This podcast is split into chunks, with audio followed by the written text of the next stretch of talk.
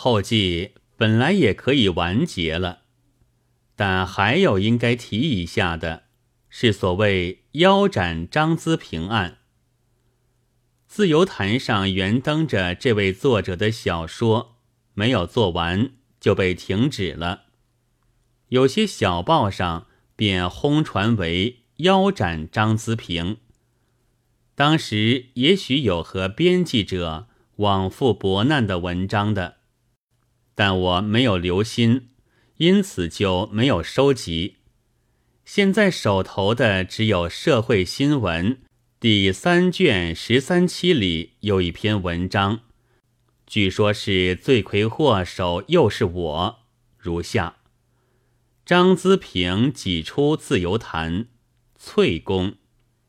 今日的自由坛是一块有为而为的地盘。是乌鸦阿 Q 的播音台，当然用不着三角四角恋爱的张资平混迹其间，以致不得轻衣。然而有人要问，为什么那个色欲狂的迷羊郁达夫却能例外？他不是同张资平一样发源于创造吗？一样唱着。妹妹，我爱你吗？我可以告诉你，这的确是例外，因为郁达夫虽则是个色欲狂，但他能流入左联，认识民权保障的大人物，与今日自由坛的后台老板卢老夫子是同志，成为乌鸦阿 Q 的伙伴了。据自由坛主编人黎烈文开革张资平的理由，是读者对于《时代与爱的歧路》一文发生了不满之感，因此中途腰斩。这当然是一种顿词。在肥胖的走油的申报馆老板，固然可以不惜几千块钱买了十洋一千字的稿子。去塞指路，但在靠卖文为活的张资平，却比宣布了死刑都可惨。他还得见见人呢。而且自由谈的写稿是在去年十一月，黎烈文请客席上，请他担任的。即使鲁先生要扫清地盘，似乎也应当客气一些。而不能用此辣手。问题是这样的：鲁先生为了要复兴文艺运动，当然第一步先需将一切的不同道者打倒。于是乃有批评曾金可、张若谷、张一平等为礼拜五派之举。张资平如若识相。自不难感觉到自己正酣卧在他们榻旁，而立刻滚蛋。吾如十羊一千，使他眷恋着，只触了这个大眉头。当然，打倒人是愈毒愈好，管他是死刑还是徒刑呢？在张资平被挤出自由坛之后。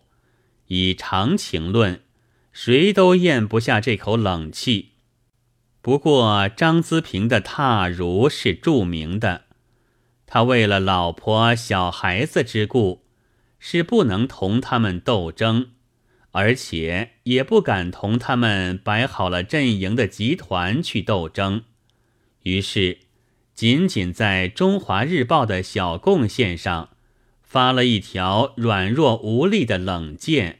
以作遮盖。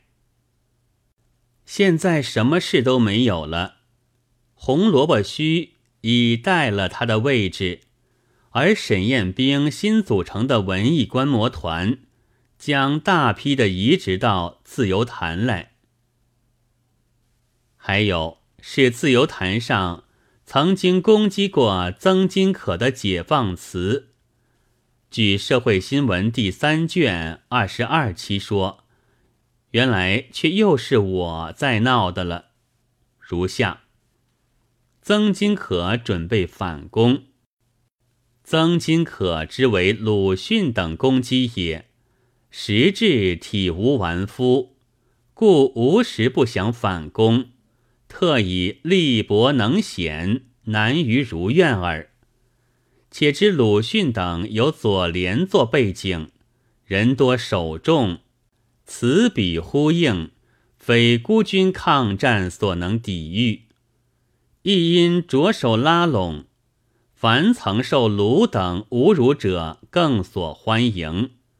近已拉得张思平、胡怀琛、张凤、龙余生等十余人，组织一文艺漫谈会，假新时代书店为地盘，计划以专门对付左翼作家之半月刊，本月中旬即能出版。那时我想，关于曾金可，我虽然没有写过专文，但在区的解放里却曾涉及，也许可以称为侮辱吧。胡怀琛虽然和我不相干，自由坛上是嘲笑过他的莫迪为印度人说的，但张龙两位是怎么的呢？彼此的关涉，在我的记忆上竟一点也没有。这是直到我看见二卷二十六期的《涛声》，疑团这才冰释了。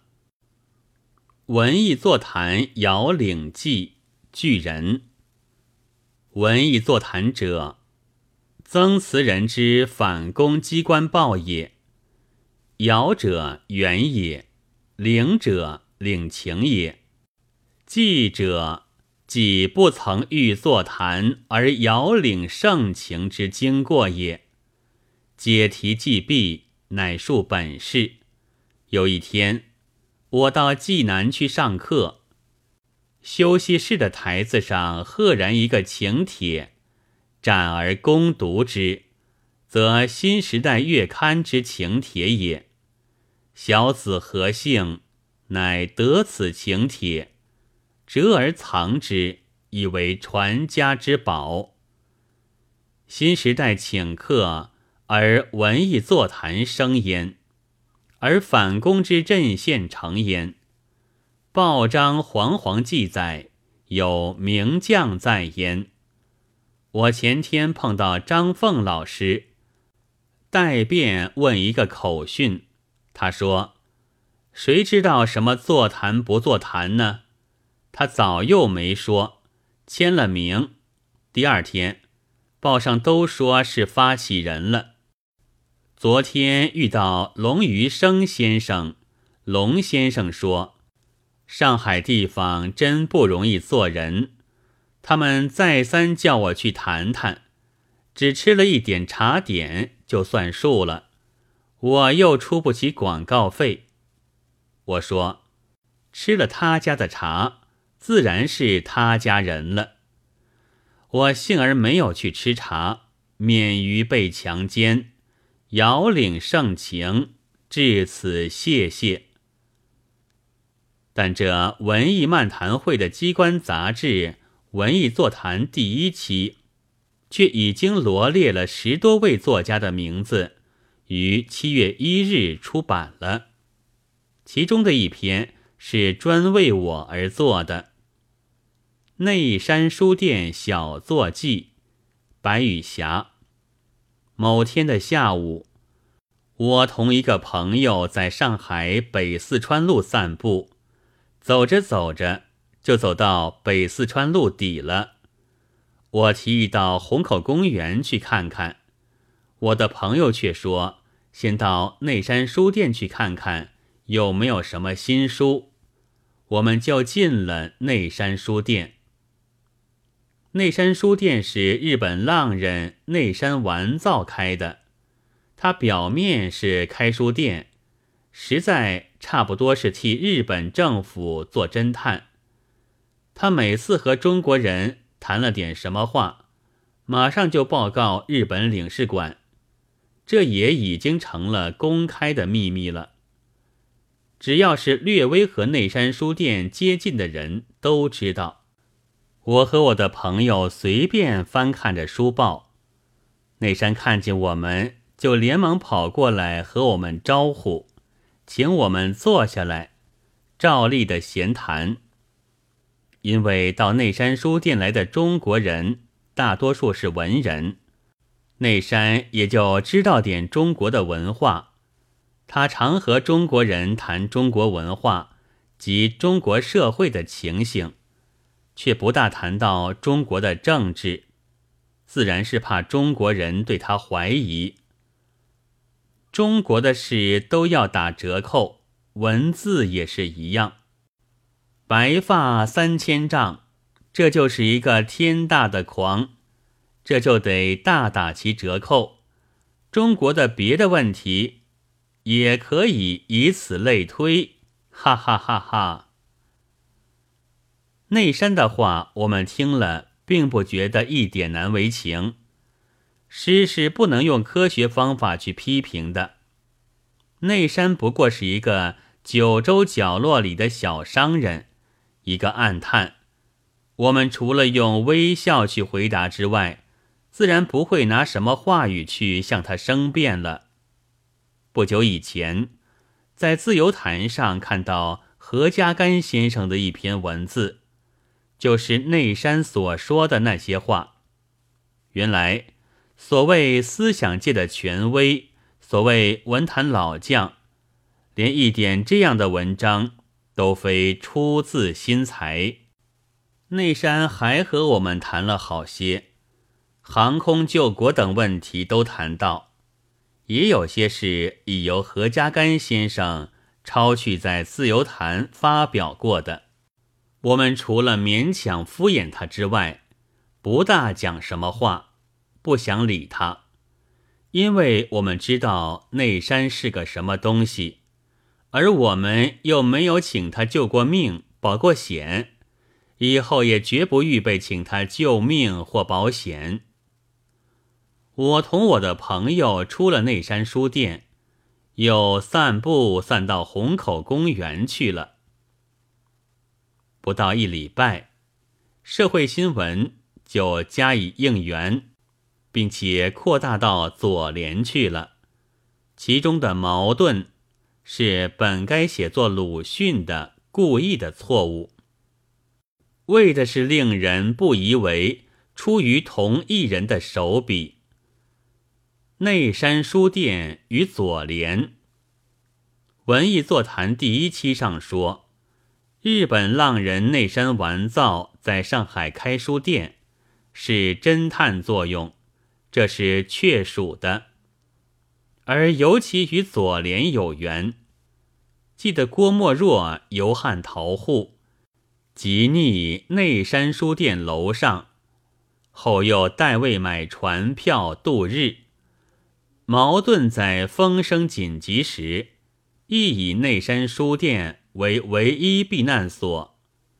然则该书店之作用究何在者？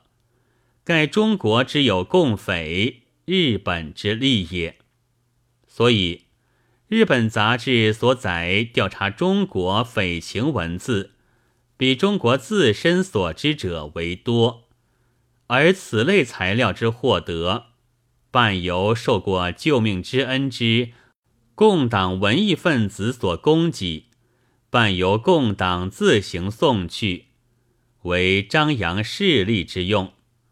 而无聊文人为其收买，甘愿为其刺探者，亦大有人在。闻此种侦探机关，除内山以外，尚有日日新闻社、满铁调查所等。而著名侦探除内山完造外，亦有田中、小岛、中村等。这两篇文章中有两种新花样：一，先前的污蔑者都说左翼作家是受苏联的卢布的，现在则变了日本的间接侦探；二，先前的揭发者说人抄袭是一定根据书本的，现在却可以从别人的嘴里听来，专凭他的耳朵了。至于内山书店，三年以来我确是常去做，简书谈话，比和上海的有些所谓文人相对还安心，因为我确信他做生意是要赚钱的。却不做侦探，他卖书是要赚钱的，却不卖人血。这一点倒是凡有自以为人，而其实是狗也不如的文人们，应该竭力学学的。但也有人来抱不平了。七月五日的自由谈上，竟接载了这样的一篇文字。谈文人无姓，顾春帆虽说自己也忝列于所谓文人之林，但近来对于“文人无性”这句话，却颇表示几分同意；而对于“人心不古，世风日下”的感愧，也不完全视为道学先生的偏激之言。其实。今日人心险毒的太令人可怕了，尤其是所谓文人，想得出、做得到，种种卑劣行为，如阴谋重伤、造谣污蔑、公开告密、卖友求荣、卖身投靠的勾当，举不胜举；而在另一方面自吹自擂。天然以天才与作家自命，偷窃他人唾鱼，还沾沾自喜的种种怪象，也是无丑不备，有恶皆真。对着这些痛心的事实，我们还能够否认“文人无性”这句话的相当真实吗？自然，我也并不是说凡文人皆无性。我们能不兴起世道人心的感愧吗？自然，我这样的感触并不是毫没来由的。举事实来说，过去有曾某其人者，应以管他娘与打打麻将等屁话来实行其所谓词的解放，被人斥为轻薄少年。与色情狂的急色儿，曾某却唠唠叨叨辩个不休。现在呢，新的事实又证明了，曾某不仅是一个轻薄少年，而且是阴毒可憎的蛇蝎。他可以借崔万秋的名字为自己吹牛，甚至硬把日本一个打字女和一个中学教员。派作女诗人和大学教授，把自己吹捧得无微不至。他可以用最卑劣的手段投稿于小报，指他的朋友为某某某，并公布其住址，把朋友公开出卖。这样的大胆，这样的阴毒，这样的无聊，实在使我不能相信。这是一个有廉耻、有人格的人，尤其是文人所能做出。然而曾某却真想得到，真做得出。我想，任何人当不能不佩服曾某的大无畏的精神。听说曾某年纪还不大，也并不是没有读书的机会。我想。假如曾某能把那种吹牛拍马的经历和那种阴毒机巧的心思用到求实学一点上，所得不是要更多些吗？然而曾某却偏要日以吹拍为事，日以造谣重伤为事。这一方面，故欲足以显曾某之可怕；另一方面，以正见青年自误之可惜。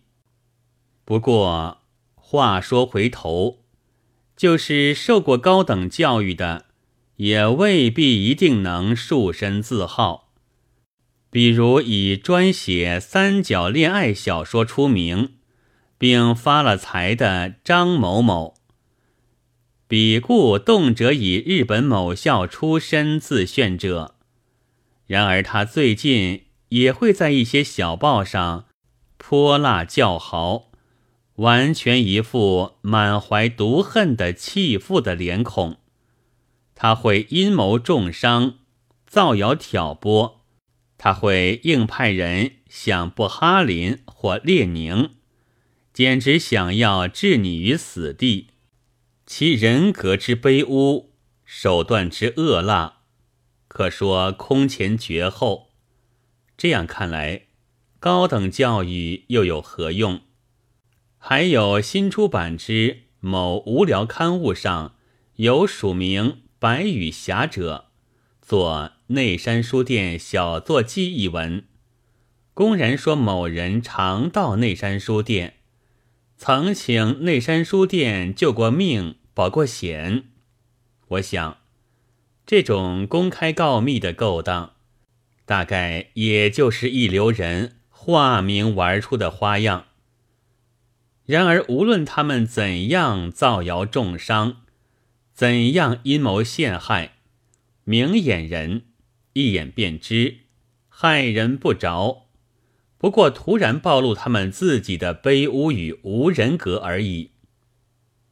但我想，有幸的文人对于这般丑类，实在不应当像现在一样，始终置之不理，而应当振臂奋起，把他们驱逐于文坛以外。应当在污秽不堪的中国文坛做一番扫除的工作。于是祸水就又引到自由坛上去，在次日的《时事新报》上，便看见一则启事，是方寸大字的标明：“张资平启事。”五日《申报》自由谈之谈文人无姓。后段大概是指我而说的。我是做不改名、行不改姓的人，纵令有时用其他笔名，但所发表文字均自负责。此须申明者一。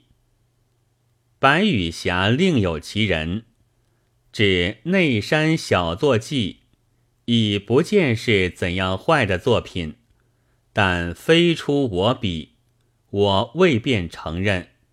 此须声明者二。我所写文章均出自信，而发现关于政治上主张及国际情势之研究有错觉及乱世者，均不惜加以纠正。至于造谣伪造信件，及对于意见不同之人，任意加以污毁，皆为我生平所反对。此须申明者三。我不单无资本家的出版者为我后援，又无姊妹嫁作大商人为妾，以谋得一编辑以自豪。更进而行其污毁、造谣、假造信件等卑劣的行动。我连想发表些关于对政治、对国际形势之见解，都无从发表。故凡容纳我的这类文章之刊物，我均愿意投稿。但对于该刊物之其他文字，则不能负责。此须申明者四。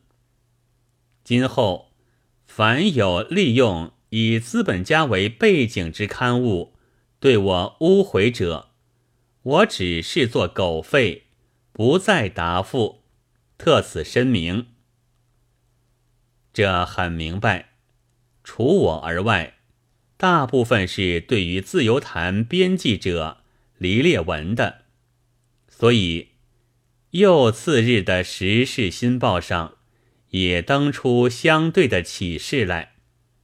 黎烈文启示，列文去岁游欧归来，客居沪上，因申报总理史良才先生系世交长辈，故常往访候。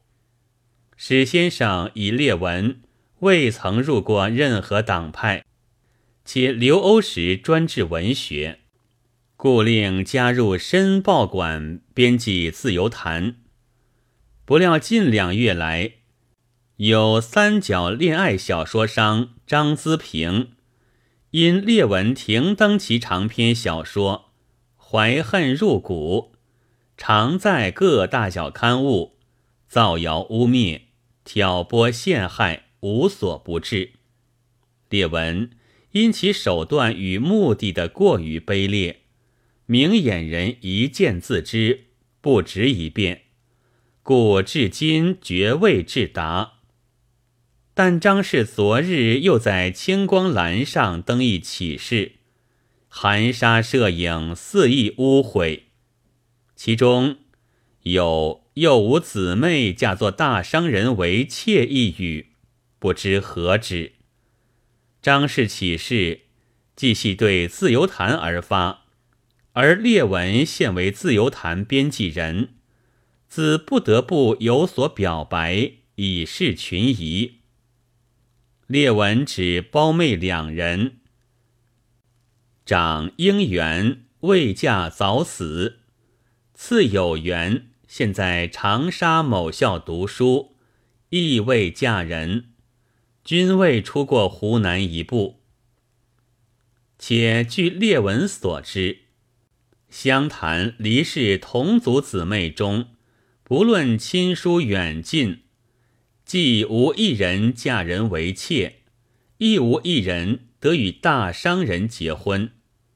张某之言，或系一种由衷的遗憾，没有姊妹嫁作大商人为妾的遗憾，或另有所指，或系一种病的发作，有如疯犬之狂吠，则非列文所知耳。